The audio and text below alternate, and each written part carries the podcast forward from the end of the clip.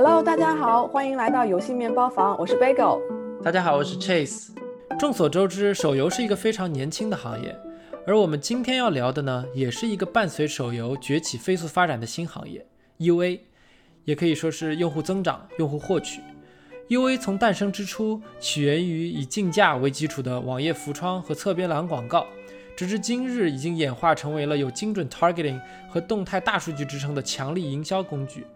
大家所熟知的 UA 平台有海外的 Facebook 和 Google 旗下的平台，国内也有大家熟悉的抖音、微博、广点通等等。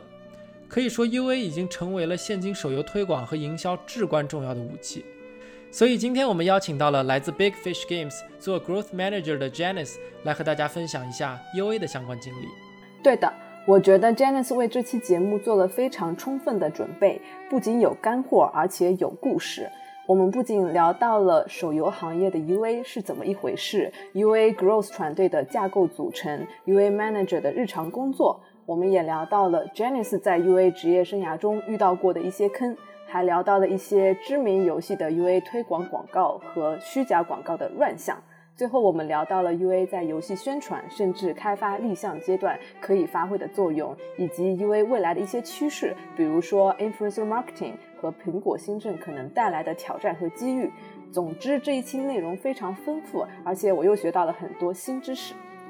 OK，那么接下来我们就进入这期节目。首先，欢迎 Janice 来给大家打个招呼吧。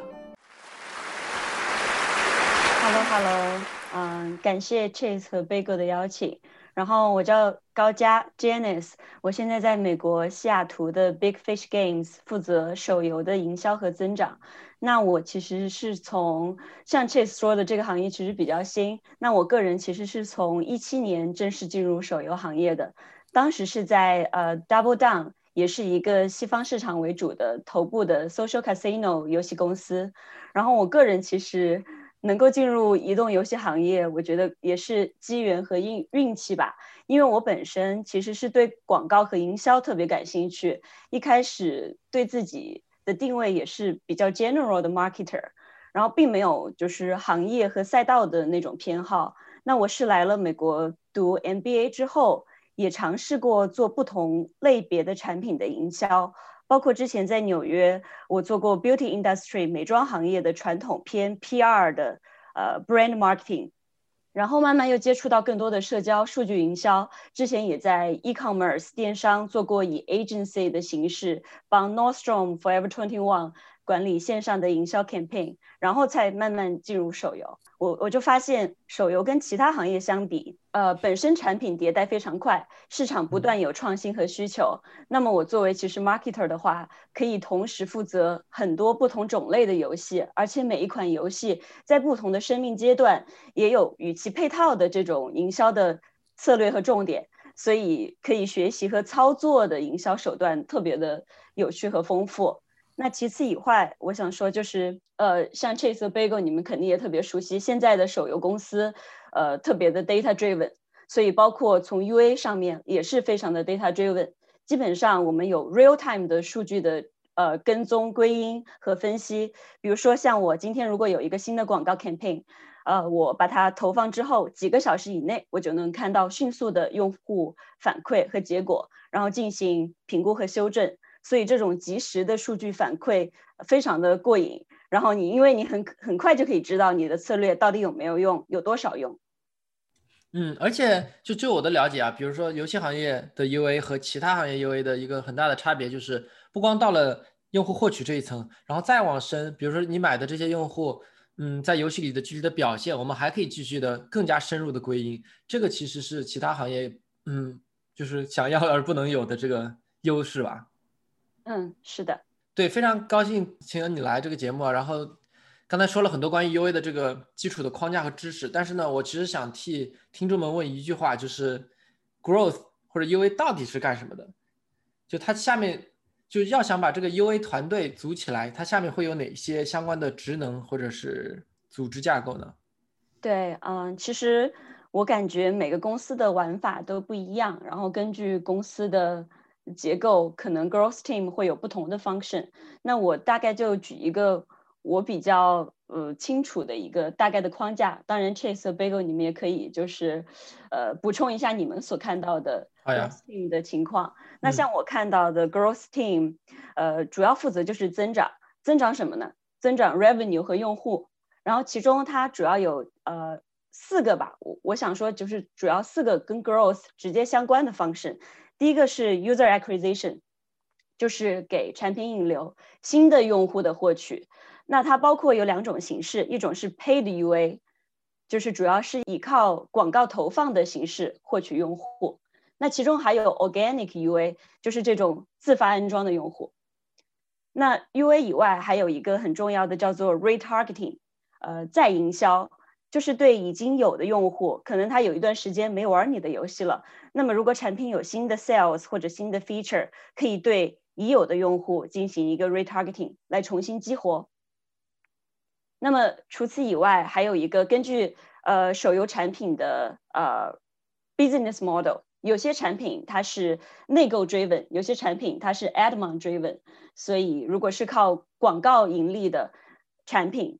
大概大概率也会有一个 admin team，就是主要负责呃产品本身广告盈利内购的一些运营。那么其次以外，如果是一个大的厂商，你有一个很大的产品的 portfolio，然后产品本身之间有比较强的 affinity 用户的相关性，那么同时也会有一个 cross promotion team，负责产品互相之间的引流。大概就是这四个比较核心的方向。嗯，这个其实是一个非常健全、非常完整的一个组织了。而且我们其实说的主要还是，呃，手游的 UA，对吧？就是在 PCL 和端游，其实所谓的这个 UA 的思维还并没有这么的普及。我不知道我说的对不对啊？就是因为毕竟这个引流和后面的数据的，呃，归因导入啊这些，还是手游比较怎么说比较有优势的一个方面。是的。而且，呃，我个人观察，当然我自己的 background 是手游，那我个人观察接触到的，包括端游或者说 triple A 的游戏，他们可能 brand marketing 更重要，比较多，嗯，然后他们可能已经是一个几十年的 franchise 的产品，所以，呃，他们如果做一个大型的这种呃跟名人合作的 campaign，他那样去增加用户的 awareness 是一个比较。呃，比较常见的打法，但是那样归因就相对难一些，对吧？就是你并不知道谁看了你的广告。嗯，对。但是现在的话，当然这方面我不是特别专业，但是我知道，包括 TV campaign 现在也有很高，也可以，呃，很比较不错的呃科技的 tool 去帮你做一些呃 lift study，所以也是有一定参考性的。刚刚讲到说 cross promotion，就是说是 app 之间，你主要是说是自己从公司的不同的游戏之间吗？还是说也包括跟外部的一个游戏的合作？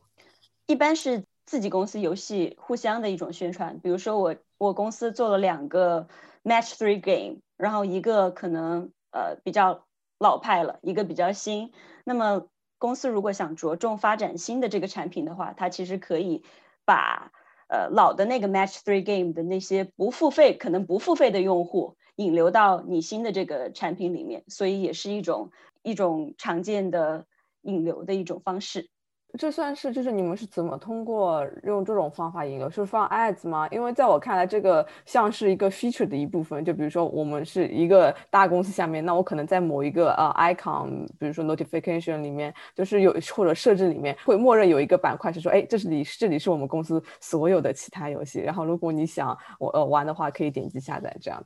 对，是的，Bagel，你说的完全正确。比如说，你如果以 Lily's Garden 举例的话，你如果看它。呃，右上方主页面它有一个板块，UI 里面有一个板块，就是 Our Other Games。然后你点进去，它就有一个选项，你可以看到其他类似的游戏。然后用户如果有兴趣，就可以呃通过那个方式点击其他的游戏，然后进行下载。对的，对的，因为我记得作为游戏策划，接到过这种 feature 啊 request，说你要做个这样的 feature，然后我们就会做。就在我看来，我觉得这个其实是一个非常聪明的做法，因为其实你配的 UA 你要出去花钱嘛，对不对？每一个用户你都要打广告花钱。那如果你内部有一些可以互相转化的用户，我觉得是一个嗯成本比较低，然后 engagement 比较高，也增加你整个大公司的这个产品的 awareness 的一种很好的方式。对，怎么说呢？这个其实还是非常需要。中公司的上层整整个领导会有一个非常明确的方向，就是我是做一个整个的 portfolio。呃，有些公司呢，可能更多的是，就其实也是因为就是 publishing 的这样的一个机制吧，这个商业机制，所以有大部分的团队呢，它并没有打通这个壁垒。第一，IP 之间很难联动；第二个就是产品之间，包括内部的，比如 SDK 啊和整个的架构，它并不是特别能做个 cross promotion。呃，有些公司可能 Big Fish 有吧，就比如说你每一个玩家在不同的游戏上装，但是都有一个所谓的 Big Fish Account ID，对吧？这样大家都知道，不管你去玩我什么游戏，我都知道你是谁，而且这也是 Service 给玩家的。现在很多公司已经慢慢开始做这个了。对，就是我所在的这些公司呢，他们也开始慢慢做这个，因为之前还是依在依赖于比如说苹果 ID 登录，什么 Google ID、Facebook 登录，但是现在越来越想做自己的等于闭环的生态系统。对，肯定的，对。而且这些用户，说实话，就是你在那些，呃，就像 Janice 刚才说的，他们大部分还是非付费用户，粘性相对比较低，所以他们 churn 的可能性会更高。所以，与其这样，不如让他们去玩新的游戏。是的，然后包括其实你做 cross promo，你也可以有很很细分的 segmentation。比如说，有些 game team 之间可能会 concern，哎，你是不是把我的付费的用户引到另外一家去了？那么这个也是可以靠交流和 segmentation 来优化的。OK，我们这个聊的比较深啊，然后我还是想问一下一些科普的问题，就是你们作为 UA manager 或者 growth manager，每天是在做什么工作？对，我们可以就是 dive deep 到呃具体讨论一下，就是以广告为。为主获获取用户的 paid UA 每天是做什么的？其实挺有意思的，因为我们其实是根据产品的目标，不管你这个产品它是以 A DAU 日活为目标，还是以产品的盈利 bookings revenue 为目标，我们要作为 UA team，我们要呃我们要配合出相应的广告投放的方案，包括评估和计算，达到具体的一个目标，比如说呃。One million DAU，对吧？你大概每个季度、每个月、每周、每天需要投入的广告预算是多少？那么具体这些预算最优化的去支配是需要到投放到哪些渠道，以及每一个渠道分别的投放方法，然后渠道本身也有也需要有不同的 UA creative 具体的广告内容和形式去打一个配合。所以其实呃在 high level。U A 的 planning 就是根据公司的目标来做一个呃投放计划。那么这个还是在计划阶段，对吧？就是还没有落实到实际的 U A 的 campaign 的 set up 呀这些。是这个基本上这种计划，我个人感觉现在的移动公司、移动手游公司都特别的 agile、fast moving，市场变化也很大，所以这种计划其实是在一个不断的商量和调整的过程中。那肯定，那肯定。对，不过这个我就稍微插一句啊，就这个还是蛮新的一个概念，因为就是回去再说到刚才说的，嗯，PC 还是端游这些，他们的整个的推广方式其实是一锤子买卖，就是 hit driven，如果东西成功了就成功了，基本上就像电影一样。呃，手游的 UA 的话，就像刚才 Janice 说的嘛，在考虑一个长线的运营发展，就是我们考虑的不是说这一周或者是开放销量了，然后一共能卖出去多少，更多的是。长期怎么稳定在一个比较比较 scalable、比较健康的一个 DAU 或者收入的基础之上，然后 UA 是作为一个可持续发展的思路，来一步一步的完成实现那个目标的。对，这个还是一个相对比较新的一个一个思路吧。是的，然后回到 Chase 刚才的问题，具体每一天我们到底在做什么？嗯，其实每一天根据产品和投放的 ROI。我们是一直在优化和调整这个策略的组合来提高结果的。那么我举一个例子吧，比如说我同时在 A、B、C 三个渠道上打广告，那我发现 A 的效果很好，A 的渠道带来的用户的转化和存留以及 LTV 都比 B 和 C 高。那么我现在就得想，那我能不能在保持用户质量和成本 CPI 稳定的情况下来增大对渠道 A 的投资？来吸引更多类似的用户。那相反，如果渠道 B 和 C，呃，比如说渠道 B，它用户的 CPI 非常便宜，但是因为用户的留存或者说付费转化，呃比较差，那么它的 ROI 肯定是比较低的。那么我们就要分析为什么渠道 A 效果差，有没有可以优化的空间？如果有，怎么去优化？如果要去优化，需要多少的人力和时间的投资，值不值得？所以其实每天都是在做一个分析和评估的这样一个过程中。那当然，刚才说的呃是一个非常简单粗暴的例子啊，就是 A 好 B 不好。那其实真实的工作当中，并不是那么非黑即白，有可能你目前看到渠道 A 它的 ROI 呃 Return on Ad Spend 呃非常不错，但是渠道的 Inventory 非常的小，用户的覆盖面也非常小。所以，当你在追加预算的时候，可能也无法同比的增加新的同质的用户了。嗯，不好意思啊，我问你插一个问题啊，就是所所谓的呃渠道的 inventory 很小，可不可以理解成，比如渠道 A 是一个很大的平台，嗯，比如是抖音吧，就超级大的一个平台，对吧？所以你在里边可以获得无穷无尽的，就非常大的量的用户。但是渠道 B 可能是一个新兴的直播软件，虽然非常的 core。它有很多核心的用户，但是实际上它的用户量并没有那么大。你真的再想往里边砸钱，其实是用户量是上不来的。对，然后 Chase，你想说就是星星的那个渠道，对，其实是渠道 A 嘛，因为它的啊，对对对对，渠道 A，对对对，对，因为它覆盖面小，但是非常的 core，它的用户质量是非常不错的，所以你你的理解完全正确。那这里有没有就是所谓的一分价钱一分货呢？就是优化了半天，但是其实还确实一分价钱一分货。我想问的是，这个定的价格到底是怎么来定出来的？定价的话，其实呃背后有非常复杂的 machine learning 的一个 auction system。比如说一个大的平台，以脸书为例，它背后有非常复杂的呃 auction system 来评估 chase。你现在在刷 Instagram，下一个广告我到底广告位我到底给谁？具体给谁？就包括首先。比如说有 A、B 两个产品同时在竞争这个广告位，A 和 B 哪一个跟 Chase 你更 relevant？Chase 你可能个人，呃，个人喜好更更相关一些。那其次就是 A 和 B 谁愿意出更高的价格？然后还有再有一个很重要的啊，就是待会儿我们也可以就是深聊一点，就是 creative，就这个广告，这两个广告到底哪一个更有趣？哪一个用户他的体验会比较好？所以它其实是一个综合的一个 ranking 和 auction 的评估，然后选出那一个总价值、总 value 最高的那一个给 Chase 看。哇，其实后面所以说有一个非常复杂的一个计算逻辑在，而且感觉上好像是一个三方角力的一个一个情况，就是作为广告投放商，就像你说的，我们的 target 非常重要，然后我们广告的质量非常重要。然后作为平台方呢，又要怎么说？就又要计算一个最优化的排列的顺序。然后用户这边，其实我刚才也突然想到，其实用户也会在这个这个 equation 中扮演很重要的作用。因为比如说我我在抖音上或者 Instagram 上刷广告，但是我无动于衷。当然我一个人的力量是很小的了，但是有一大群人，如果都是这样的话，其实也会不断的去所谓的校准 Instagram 这边的算法。肯定的，对，因为其实作为平台的话，它是想。靠广告来盈利，但同时它也得保持一定程度上的用户体验嘛。如果 Chase 一直给你发那种你不喜欢的广告内容或者重复的内容，那你可能对这个平台的这种留存，或者说你你自己对这个平台的印象也会有降低。所以其实就像你说的，是一个非常综合的，然后三方都得讨好的一个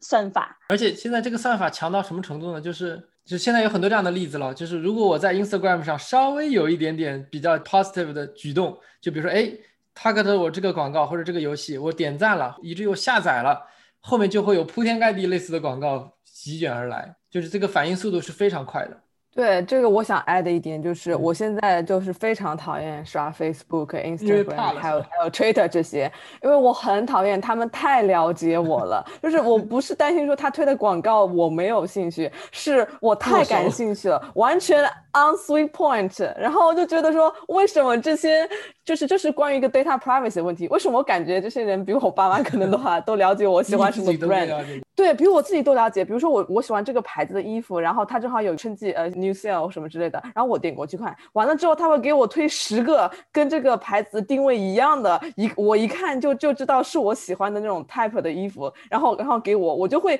忍不住会去点，and I hate this，我就很讨厌我自己。对包括我自己，虽然我自己投放广告，我也是就是经常呃也也是用户嘛，所以我经常也是因为这些广告的精准性而而自己要剁手烧钱很多，所以完完全可以 relate。像刚才我们说到渠道 A 的这个例子嘛，然后我还想再举一个例子，因为可能 Chase 你比较能 relate，因为你做过呃比较 mid core，呃可能可能在偏 hard core 的这种游戏啊，就有可能我们看到渠道 A 表现非常好，对不对？它的 ROAS 特别的高，但它的表现好是不稳定的，它今天好，可能明天不好，那可能隔五天它又好，所以那是为什么呢？那是为什么呢？可能是因为 他。单个收单个收入的这种呃玩家，比如说有一两个 whale 大玩家，一下砸了非常多的钱。如果你按 average 来看，它就整体拉高了渠道 A 的 return。所以，当你评估一个渠道它的稳定性和 scalability、sustainability 的时候，你可能需要从数据上呃 remove 这些 outlier 大大玩家的这种。表现，因为它它的表现是不能整体代表，呃，这个渠道常日常的这种质量的。但是吧，就是这个其实对从产品角度来说，有两点我想加添加的。就第一个就是说，有时候我们作为产品来说，我们就是想去做 whale hunting，就是想去找 big whale，就是。如果你十天里有两天找到了能够花成千上万块在我们游戏里的人的话，从产品角度来说，如果你的表现不好，我也无所谓。当然，UA 肯定是 care 的，UA 我觉得最后追求的可能还是一个比较 scalability 的情况，这是第一点啊。第二点就是，还有就是这个数据的 significance 也很重要，对吧？就是如果你看到这个数据起伏的很厉害，每一天，那是不是投的不够多？就如果你每天有一万个人、十万个人进来，那是不是数据会慢慢趋于稳定？我觉得你说的这两个思路，第一点，包括产品本身，它可能需要 well，也喜喜欢 well，对不对？有些产品，它从它的呃 monetization 的设计上，它就可以就是为 well 而生的，是的。对，它可以通过产品养出 well，但是有一些休闲产品，你其实是很难养出 well 的，这个概率非常的小。所以我觉得像你说的。包括像我刚才提到的，包括不同品类的产品，它 UA 的优化的重点也是不一样的。可能像 Chase 说的那个例子，有些渠道它就是 Well driven，那么 UA 也可能可以长期的去运营那个渠道，但是可能对 Casual Game 的话就比较 tricky。那另外的话，像你刚才说的第二个问题，如果能够从这个渠道增加到。一万个用户每一天，以此来增加数据的 significance。那前提是这个渠道能够提供给你一万个用户啊，对不对？还有就是 这个款是批不下来的。对，因为公司的话，它其实还是要评估一个风险嘛。你如果就是等着十天、二十天，那万一这十天、二十天都没有的话，你这个钱不是已经烧出去了吗？对因为毕竟是整个公司第一烧钱大户，应该就没有第二了。是的，是比研发还要烧钱。一般现在 游戏，我觉得研发成本和 UA 成本甚至五五开，或者 UA 更多都有可能。对，是的。这边给你们分享一些好玩的例子吧，因为 UA 的坑也也挺多的。其实包括像我刚才说到的，呃，其实，在 UA 的整个过程中，我们是需要具体案例、具体分析的，也有就是深度的数据分析和挖掘来做优化。那还有一个很重要的目标，就是测试新的渠道。因为你们都知道这个价格越来越高嘛，成熟的渠道大家都在上面买量，那肯定水涨船高，价格就高起来了。所以测试新的渠道也是 UA 日常里面非常重要的一部分。那我分享一个我自己亲身的经历吧，大概是就是一七年的时候，在我上一份工作中，我负责了一款老牌游戏。这款游戏呢虽然非常成功，呃，从用户粘性、retention、LTV。都非常拿得出手，但是因为这款游戏已经在市场上六七年了，所以它的新用户获取非常的艰难。第一是因为可能它这么多年来的高强度的 UA 市场上，比如说传统渠道可以接触到的用户，基本上可能已经看过这些，对，要么就是看过这些广告了，要么就是看了。已经决定没兴趣了，你再给他看，他也不会下载。要么就是他已经玩过我们的游戏，不想再玩了。所以在传统渠道上，传统渠道我的界定就是可能 Facebook 啊、Google 啊或者大的 Ad Network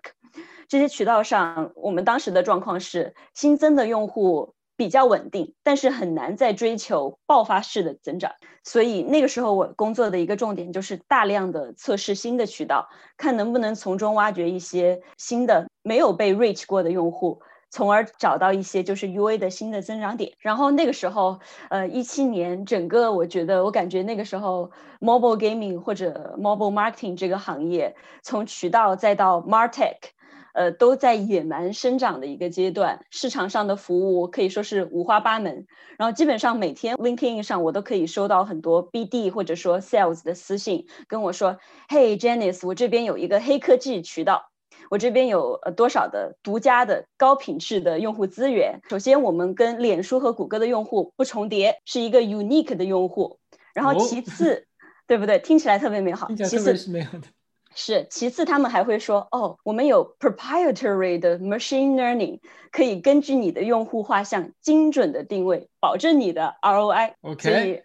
那 CPI 应该飞上天吧？所以就是基本上那个时候，因为我说过野蛮生长嘛，所以渠道的话都会以这种这种宣传的打法来接触到甲方，然后接触到 UA team。那个时候其实因为我工作的核心也就是测试渠道，所以。公司必须要有这种 mindset，有一个 testing budget 去测试、去学习。所以我大概那个时候自己测试了有二三十个是新的渠道是有的吧，各种类型的都有。当然，我想说，呃，通过这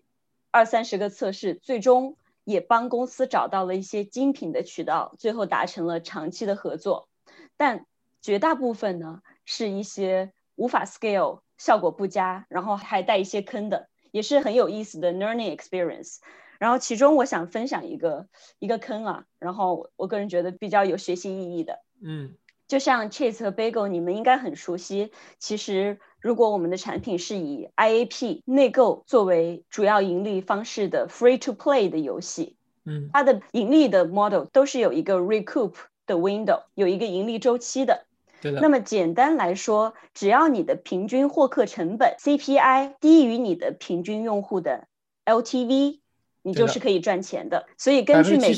对对的，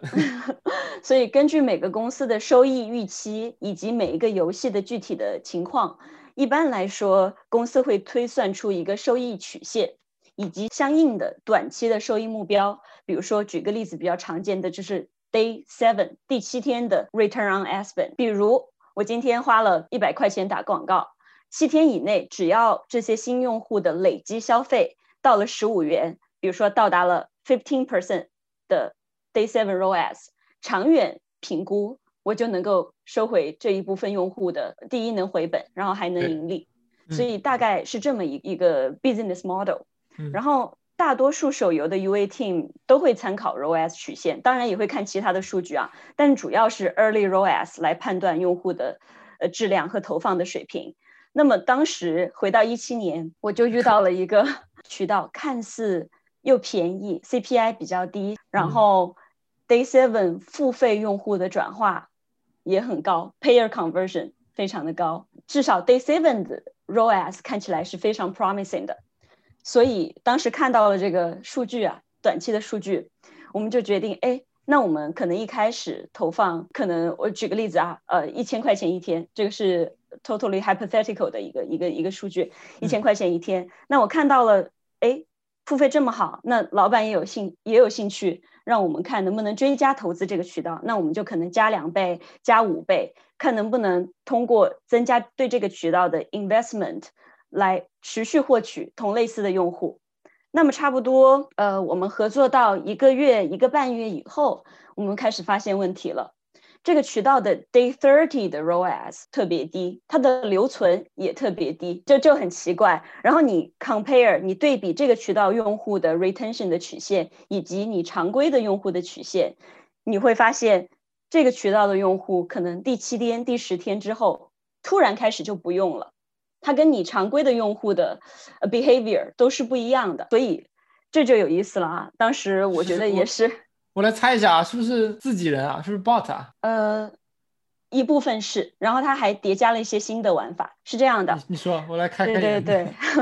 当时我也是，就是自己做了很多 investigation 调查吧，到处看对比不同的数据，调查这个渠道的 founder 或者说是 team 的一些构成，然后最后通过多方的侦查加上本身数据的侦查，我们发现这个渠道就是一个作弊渠道，它的用户都是虚假购买的用户。什么叫做虚假购买的用户呢？就是他为了制造出好看的 early ROAS、early day seven ROAS，这些虚假用户会在头七天以内特别活跃，然后大比例的内购，然后他把前期的数据包装的特别好看，这样 UA team 可能看到前期的数据就会想要投放更多的预算，但是七天以后这些 so called bot 或者说是我也不知道是不是真的电脑还是它有一个 click farm。对对对，然后但是它量很大，应该不是真人的，对，不像是工作室啊。如果如果量很大的话，对这个具体我就猜不到了，可能人家有自己的呃 cheating 的方法吧。但总归就是他把前期的用数据包装的很好看，然后第第七天、第十天这些所谓的看似付费的用户马上就流失了，所以这个也是一个比较。痛的教训，然后也从此吸取了很多的经验。对，哎，那你们可以告他吗？哎，这个就是一个很有意思的话题了。我觉得，呃，一七年的话，肯定是一个野蛮生长，大家都是想想测的很快，学的很快的一个过程。那个时候，包括可能从呃 MNP，就是你的 Attribution Partner 那端，或者说到公司的一个测试的一端，都会有一些可能不够特别完善的。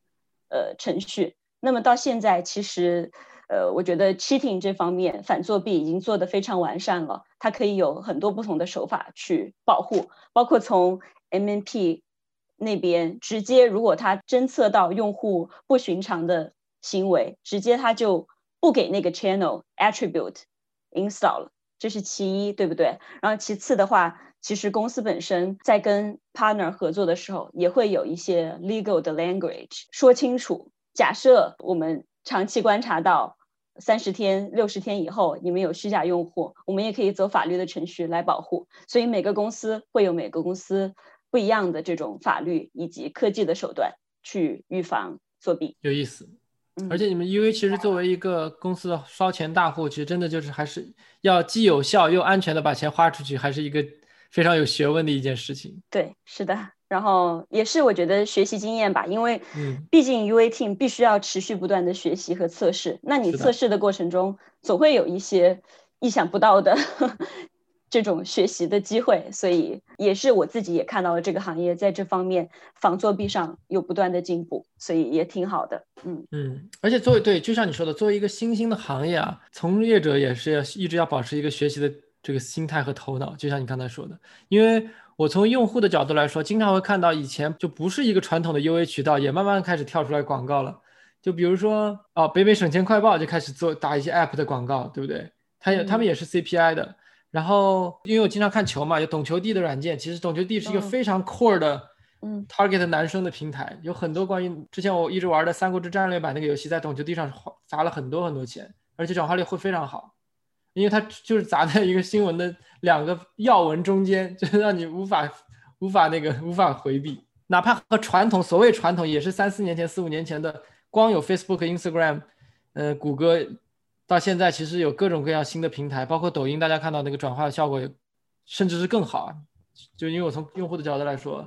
它全屏的显示对我的这个视觉冲击力会非常大，而且它可能更加的 content driven，然后互动性更好。所以就是这是一个一直在日新月异、不断发展的行业，这是我想说的。是的，然后像你刚才说的，Chase，你说你在抖音上看到的广告，你个人作为用户的体验特别好，这也取决于，比如说你要扩展到一个新的渠道，你有没有 native 的 content，让那个渠道上的用户感觉有意思。所以这个就是可能我们正好进入了下一个话题啊，就是 UA creative production，UA creative management。怎么去管理这个 creative 的运作？嗯，对我稍微说一句，就是抖音的话，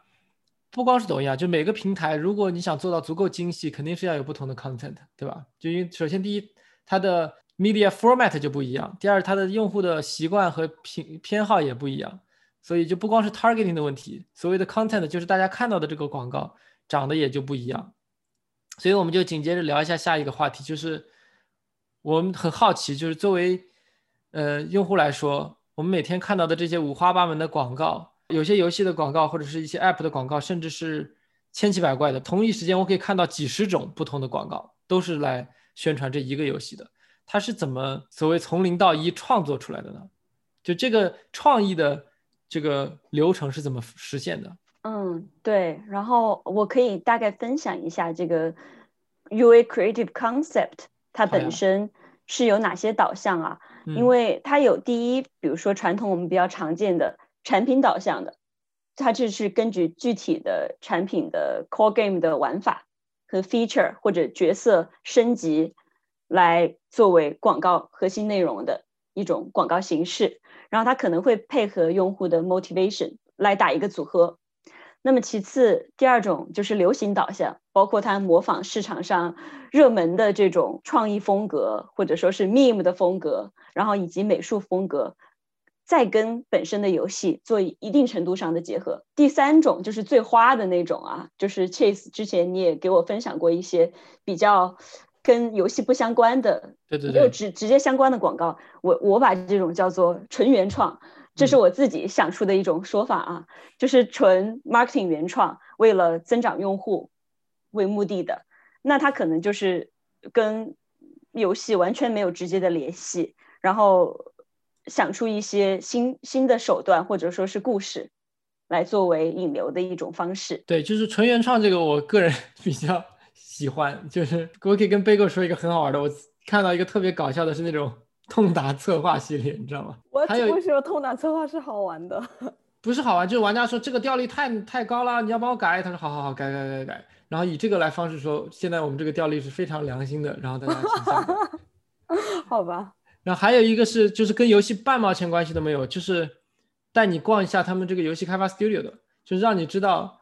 背后这帮人是多么善良的一群人，请支持我们吧。卖惨就很有意思。嗯，我有个 follow up question 啊，就是关于 cheating，就是广告，我真的是，只要我这个广告能把你拉进这个游戏，其实你不 care 这个广告到底是什么，就是跟游戏没有任何任何关系，或者说你觉得他打的这个玩法游戏里根本不会出现，也真的 OK 吗？就没有人管管这个事情吗？还有没有王法了？对吧？虚假广告。对啊，虚假广告可以吗？我觉得。以西方市场的这种玩法的话，可能这方面会会比较注意一些吧。然后，因为一般来说，我所了解的大厂，那肯定都还是会有一些规则和标准和要求的。你如果太偏离游戏，我个人感觉，其实用户他也是 smart enough 去去知道。你这个广告打的是一个东西，拿到手上的是另另外一个东西，所以我个人是比较偏好一种基于游戏的创作的，而不是纯创作，这是我个人的一种偏好哈。因为我对针对我个人的观察，如果是真正高质量的用户，他很聪明啊，他玩过非常多的游戏，你你光你光给他看一个炫酷的广告，什么都有，但是他下载了这个游戏，发现啥都没有。那他的留存就是很低的呀，他这么低的话，其实你 UA 也是在烧钱的，因为这个用户下载了就马上就 churn 了，所以这个买卖也是不划算的。所以我觉得这种玩法不是每家公司每个文化都适用的。嗯，我们其实以前尝试过这种，就像 Janice 刚才说的，所谓的组合拳打法，对症下药吧，就是看你想要什么样的用户。就是你要是搞那种酷炫的，势必就是有很多虾兵蟹将，很多杂的 install 过来。所以我们就会组合拳，比如这段时间就是要冲，就是要冲个榜或者爬个爬一个 DAU 上去。我们会就 Big Whale 当然是 Big Whale 的打法，Big Whale 可能更 care 的是角色升级啊，到底有最后能生成什么样，所以我们就给他看 End Game。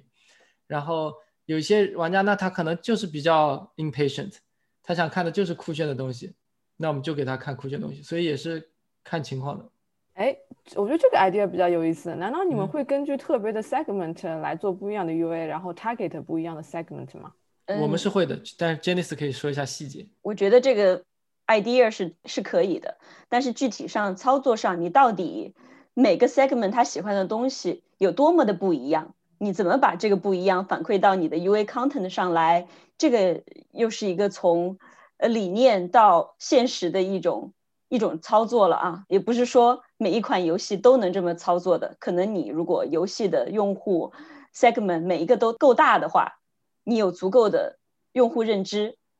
，in theory 是可以这么玩的，也可以玩的很好。对对，其实是我刚才说的，其实是从产品经理角度来说的一个理想的状态。因为这个如果要实现的话，真的是需要 product team 和 UA 一直不断的去来回来去的沟通交流，就是你一定要告诉他。我要 target 什么样的人？这帮人是大概什么样的？喜欢什么样的？而且这个有一个非常大的 assumption，就是我自己的理解是对的，这个很难去验证。所以大部分的情况就是要么一条龙，要么就是各种广告都直接砸上去，然后看哪个好就优胜劣汰了。对，嗯，我觉得我同意 Chase 说的这种优胜劣汰的方法，其实最终还是可以测试嘛。你大不了你就多 develop 几种完全不同类型的广告，你真正投放出去，根据数据说话。然后你看哪一种转化好，然后你再慢慢去优化某一种类型。所以其实回到刚才说的，UA 非常的数据追稳，然后非常的这种崇尚 testing 的文化嘛。所以我觉得一定也是要有长期的不同种类的测试的。嗯，这也是一个非常核心的广告优化的一个过程。哎，但是话说回来，就是不同的 segment 有一个 segment，我可以把打保票，就是是完全不一样的广告。就是我们在做的，就是根据不同的，呃，target region，根据大家不同的国家，就比如说我们当时做的游戏，欧美的广告和在日韩的广告是完完全全不一样的，就不光是 localize 的问题，不光是翻译不一样，就是它的画风啊，对，就整体不一样。就当时我们那个广告是欧美的话，其实以一个男性为主导，日韩呢我们会找一个女性，然后整个画风会变得稍微二次元一点。因为当时我们游戏不是二次元，但是我们可以把广告的画风变成稍微日漫一点走向，然后有各种爆炸的画呀什么之类的。就会，哪怕是基底是完全同样的 assets，但是我们包装的会很不一样。哎，那我想问 Chase 一个 follow up 的问题啊，像你说不同市场打法完全不一样，我觉得逻辑上完全 make sense，因为用户的喜好不一样。那像你这种不同国家的广告以及创意是谁来主导呢？这个还是 UA 来主导的，但是我们会给一些参考。对这方面 UA 主导比较多，因为跟跟 gameplay 的要那个关系没有那么大。啊，但是也有一点点，sorry，就是当时打日韩的时候，我们可能会比较没有顾忌的说一下角色抽卡这块东西，但是在于就 gacha 这块儿，嗯，然后在于欧美的话，我们会特意的隐藏 gacha 的这个词汇，OK，因为这个还是一个不太验，就是没有完全验证的玩法吧，嗯嗯，但我觉得逻辑上这个完全 make sense，如果你有就是 expertise，对不对？你有就是呃美术的或者 design 的。以及 local market expertise。当然，如果有这种资源的话，如果能够就是呃 localization 的话，当然是更好了。如果是这样的话，团队的 diversity 就很重要，就是说你招什么样的人，是不是他在不一样的文化、不一样的国家和地区有他的 expertise，他是不是就是可以 contribute 他的一个 UA 内容的 creation 上面？呃，就这方面的话，UA team 招聘的时候会 focus 在 diversity 这方面吗？嗯，我觉得会，也是必要的，因为我个人觉得，就不管是 UA 还是产品嘛，你 diversity 越多，你其实本身。其实对产品是有帮助的，因为它帮助你更理解不同类型的用户嘛，所以我觉得非常有必要。那其次的话，除了 UA 以外，你也可以跟不同的 agency 合作嘛。比如说你 in house 可能无法十全十美吧，大不了你就去找可能 local 的专业的 agency 帮你做一个补充的作用，也是一种方法。对对对，这个可能和不太熟悉的听众可以简单科普一下，就是还还是有另外一个子产业。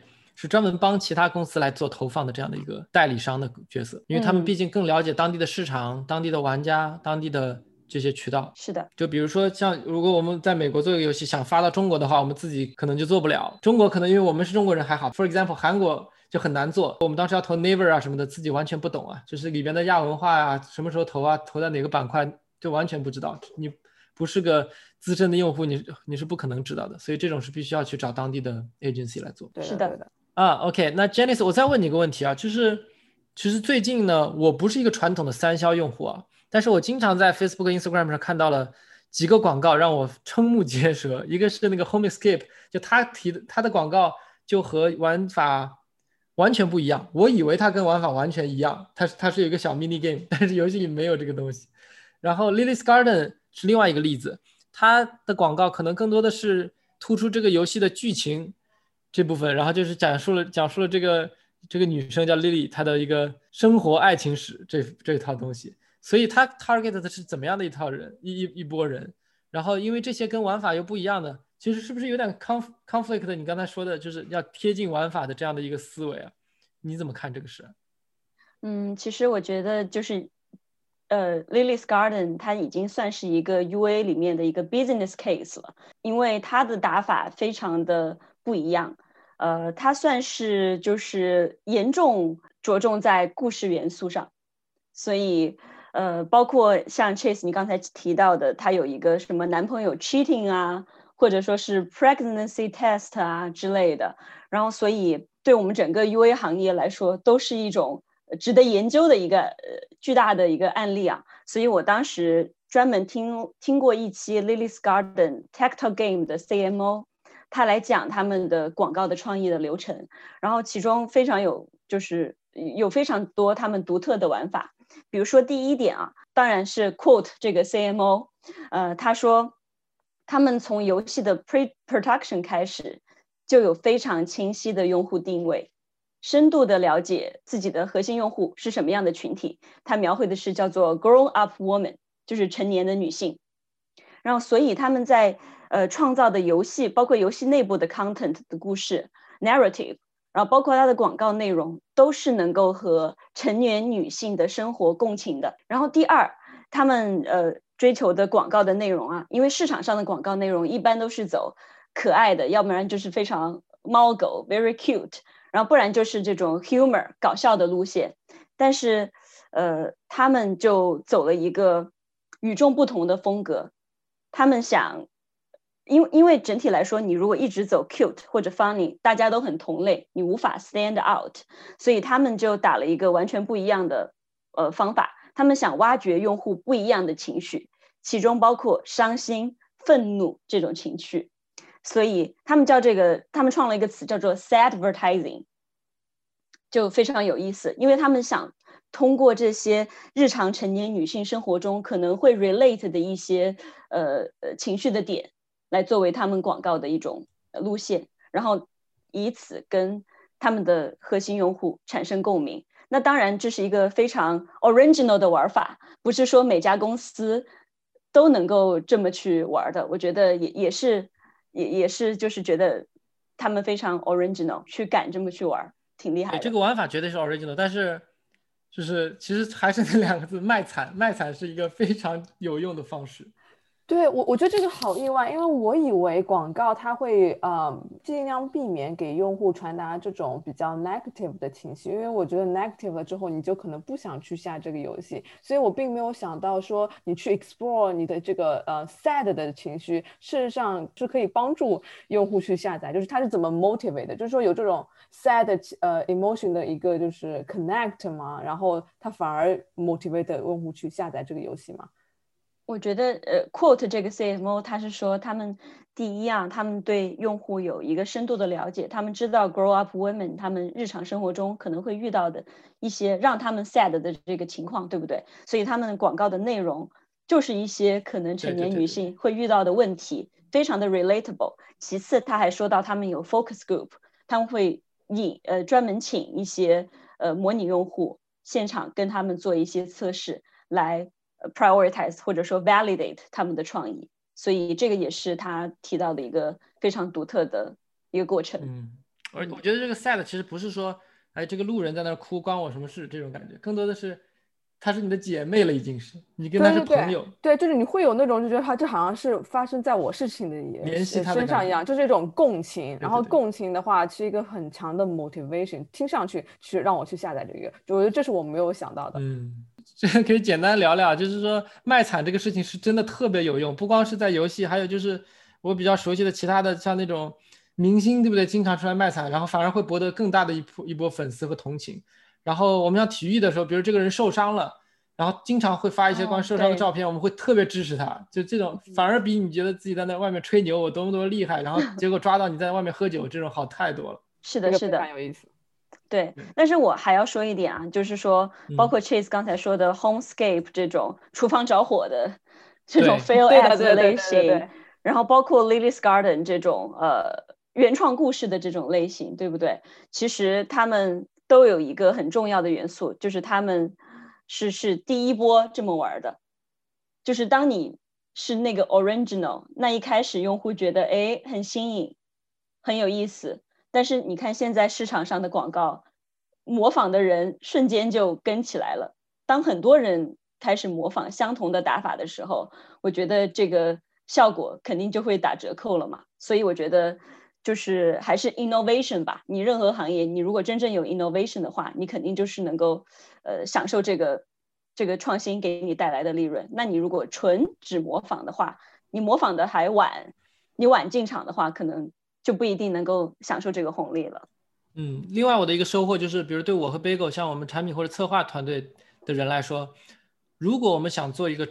产品向的游戏，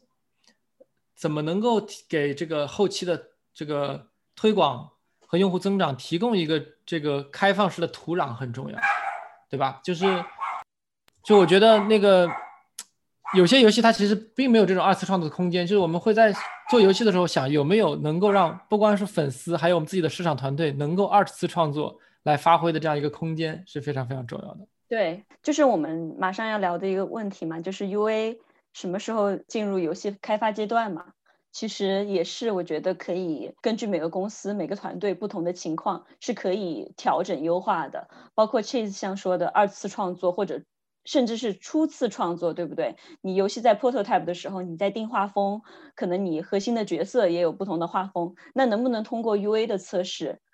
来来帮助你做这个决策呢？这个信息会不会对你们来说有价值呢？这个我想，嗯，OK OK，对，这个这个是我我也想讨论的一个话题，就是我看到的，就是大家做 prototype 的一个一个路数有点不一样。我觉得就是以前做 prototype 就完全是从玩法，我们就是说你的 core core gameplay 是不是放，是不是 work，然后我们就有了玩法之后，可能开发到中后期，我们才会开始就是美术成型了，然后才会有一些 UA 的测试的一个方向，看一下我们的 audience 呃受受众怎么样。但是现在的话，我不知道是不是因为近两年因为 UA 的一个进竞争非常的激烈，就现在就发现说，你做一款好游戏已经是不够了，因为就算你游戏做好了，如果你的 LTV 不够 cover 你的 CPI，这个项目到最后还是一样被 cancel。所以现在的一个思路反而是，我要先测试下这个游戏的 CPI 怎么样，以及我知道这个品类大概能做到一个什么样的 LTV，所以就变得说。反而 UA 是非常早期，我就要去测试说这个划分，这个呃这个玩法品类，或者说这个玩法甚至游戏还没有做出来，只是视频做了一个大概的玩法，看一下它是不是 work，然后才会说投资一些人力去呃 actually 去 develop 这个 prototype。现在就变成 UA driven prototype。真对，就是真的是看，首先第一看公司，就有些公司特别的 UA 导向，市场导向，然后还有看你做的这个游戏的类型吧。然后我们现在其实真真正就发生这样的事情啊。这个对于我来说也是需要一个适应的一个阶段，就是我之前和 Bigo 是一样的，就是游戏首先得好玩，但我可能比你更高一层，这不是更高一层，更深一层，就是我要是因为毕竟是产品经理，我最后要背 KPI 的嘛，所以就是游戏好玩的前提下，我要在想 LTV 的事情，就但是我看到 prototype 其实没有 prototype，就是就是一个 prototype 的 spec，我大家看一下，我说哦这个感觉不错，但是好像不赚钱啊，对。但是现在这样也不够了，就是我们会拿这个再做一个 CI test，就是 customer insight test，然后再做刚才 Janice 说的那个，我们叫做，哎，我忘记叫什么了，反正就是像假的 UA 一样，就我们把 UA 推推出去，看一下大家是不是 click through 啊这些东西。所以就是不光要考虑游戏好玩、游戏赚钱，还要考虑游戏的推广能力是不是强。所以现在其实，呃，怎么说呢？就是对于 prototype 的来说要求更高，但是从 design 的角度来说，其实会更相对束手束脚一点了。就你要考虑的东西会更多。是，我觉得。完全理解，我觉得我我自己也能理解，就是从创作 creativity 上上讲，可能 product team 他会有一些自己的创意和想法，所以其实都是你自己在的这个组织这个 business 它是怎么怎么一个导向吧。然后我觉得 ultimately 你你要兼顾一个 commercial value 和艺术的这个 value，所以都是在这个过程中找平衡的，就跟任何行业一样，跟电影不是也一样吗？所以，对对对，完全一样。对，但主要是因为前几年还是就像 Janice 说的是野蛮生长的时候吧，现在就就是所谓的内卷嘛，就是因为这个行业太竞争太激烈了，所以必须要有前瞻意识，然后更加精细化的思考一下这个整个的策略。所以就其实还有一个问题，我想问你啊，从产品或者设计的角度来说，现在光做一个好游戏，像贝哥说的已经不够了。那么，就我想问你，是不是就“酒香不怕巷子深”这句话是不是还成立了在手游上面？就我作为一个好的产品，是不是一定要配套一个很好的宣发？嗯，我觉得看你游戏本身是什么类型。你如果是 franchise，你是有 IP，你有成熟的 awareness 的话，可能你还不用这么重度的去做 UA，就是呃，我觉得是有可能性的。然后你也可能有一些，比如说像我们之前聊到的，呃，这种 viral 的这种案例啊，突然呃一个游戏主播玩了你的游戏。然后他在社交平台上自发的宣传，引起了一个增长的爆点。我觉得这个也是有可能性的，但是这些不是一个 predictable 的一个策略。所以如果作为呃大公司的打法的话，肯定还是就是会打一个组合拳的。然后好的产品肯定是 U A 成功的一个 fundamental。如果一个产品本身它自己的实力、它的数据 retention 不强的话，你 U A 再怎么花哨也没有用。但是如果产品本身实力是不错的，再加上一个呃好的 UA 的一个 marketing 的策略，就可以 amplify 你整个的一一个结果。所以我觉得是一个一个配合的作用，嗯。哎，你刚刚讲到说，呃，influence 就是有人有人直播玩我的游戏，我就想起啊，之前前两年就是 NYU 的教授叫他做一个那个钢男游戏，就是那个 Getting Over with Ben Foley，然后他那个就是一个非常独立的游戏，然后他也没有宣传，但是就是有一些啊 streamer 他在玩玩这个游戏，然后突然间他那个游戏就就一下子就火了，那一段时间都是大家都在玩他的游戏，然后我就很好奇说这种。应该也是，就是说，organic 算是 organic 增增长吧，因为他自毕竟自己没有投钱去干这个事情。就是我们怎么看啊，这个 influencer 这个 market 这个事情？嗯，我觉得就是 influencer marketing 的话，在其他行业可能早就已经非常成熟了吧，包括就是什么美妆啊，然后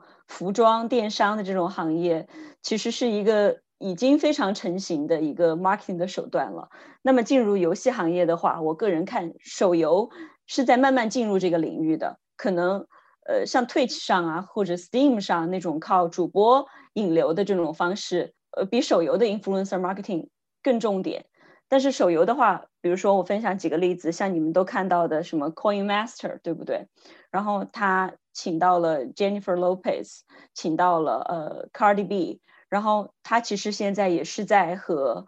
顶级的 influencer celebrity 在合作，以这种方式来宣传游戏。所以我觉得 influencer 它分不同的 tier 嘛，你有这种顶级的 celebrity，你也有这种中型的 influencer，可能比较 niche 的 influencer，只是你这个品类相关的这种 macro influencer。所以我觉得这是一个呃未来 marketing 的一个趋势。具体手游，我看到手游正在往这个方向。学习，所以我觉得就是这个也是一个未来非常可观的一种营销的一种一个形式。对，而且现在即使是 influence marketing 也是 performance marketing 了，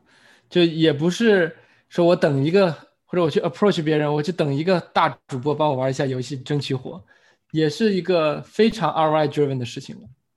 就你每一单也要谈的嘛。对，而且每一个其实也是要有 research 嘛。比如说那么多的 influencer，你到底选择哪一个？你肯定需要找他跟你用户 affinity 特别高的那一种。然后你也可以通过包括数据的 driven 的这种 ROI 的计算去算 influencer 花多少钱，最后你的用户获取最后给你带来多少的价值。其实它背后科技上的这种数据的发展也是跟上来了。一样的，对。对，因为其实公司假设说公司你只有一笔钱，比如只有一百万美金做推广，其实这个价格说不定就是要么你就全部投 UA，要么你就可能只能找一个大网红帮你带货，所以这是一个是一个两难的选择。是，所以就是也是一种学习探索的过程嘛，可能有贵的，有一些还未被发掘，但是跟你用户的 affinity 很高的，如果你能找到那种的话，你肯定就 ROI 会。就是会赚的比较多嘛，所以我觉得都是一个不断测试、学习、探索的一个过程。对，我觉得又一次证明了 UA 是一个市场变化特别快，然后你要不断的去学习、去一个探索的一个一个一个职业。我觉得是，所以很有意思嘛，因为你就是每天处理的都是新的问题，研究的都是市场上最新的玩法，怎么去想把一些好的玩法能够妥善的运用到你自己的产品当中，所以这个过程就是它。That's the beauty of this。我个人觉得啊，嗯，那你有没有看到，就是目前啊，UA 发展了小十年吧，这么多年，有没有什么对未来的趋势和挑战？你有没有什么看法？现在有没有其他新的 trend 慢慢在萌芽之中？像我们现在聊，其实在一个很神奇的时间点嘛，因为马上苹果就要 enforce 它的 ATT tracking，就是以后用户呃，如果你想用用户的数据来优化它的广告的话，用户需要同意 opt in 才行，所以这个肯定会对行业带来一个很大的变化，因为以前的数据的观测可以一对一，现在的话可能就是一个 probabilistic 一种评估的。一种结果，所以我我们这个时间点也很有意思嘛，可能就是马上未来的几个星期，苹果就会 enforce 这个 ATT，所以如果我们接下来半年再聊的话，这个市场上我相信那个时候已经出现了很多新的玩法或者说新的技术，能够让 UA 不同的去决策，不同的去呃优化渠道，所以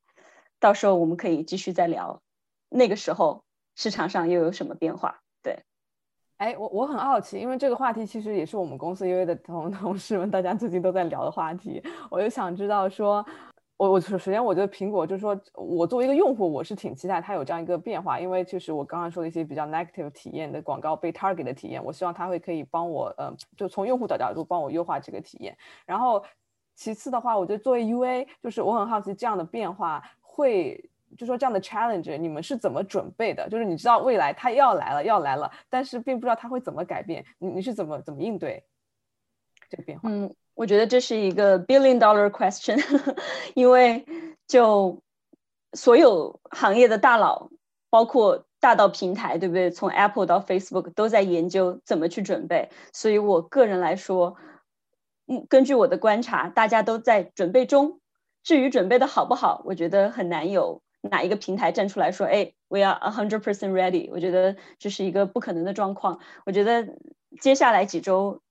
或者今接下来半年到一年的时间吧，整个行业肯定会有大的这种变化。然后我觉得这变化中，可能像我刚才说的，也会带来一些新的机遇，包括从技术上的创新，或者说从从 creative 上面的创新。所以这个都是值得去观察的。至于 day to day 的准备，我觉得就是。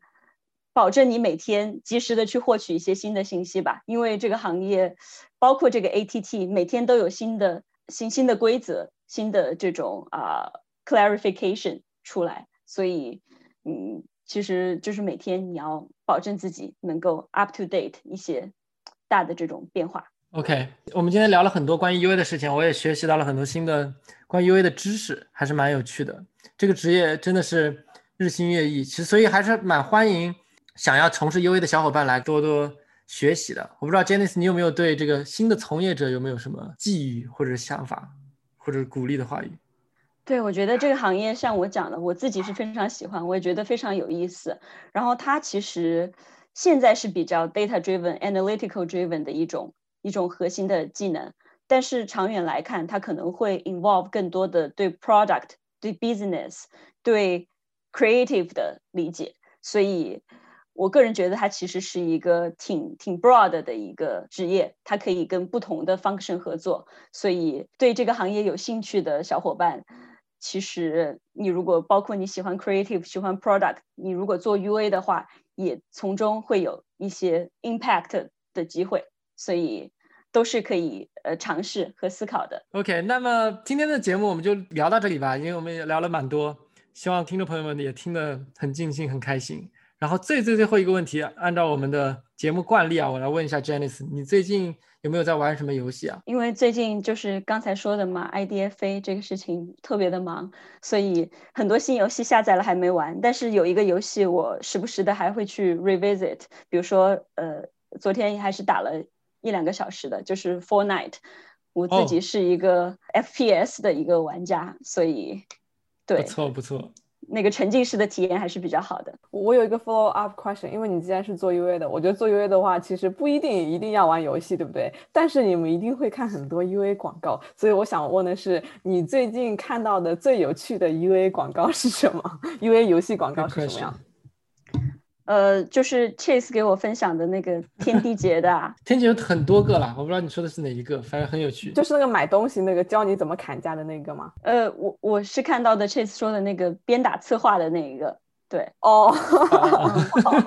那么我们这期节目就聊到这里了，再次感谢啊 Janice 来参加我们的节目，非常感谢你的分享。对，非常感谢，期待半年或者一年之后，在 UA 呃市场改变之后，再请你再过来 revisit 来讲讲这个话题。好的，谢谢 Chase 贝哥。好，好谢谢各位听众，拜拜。拜拜。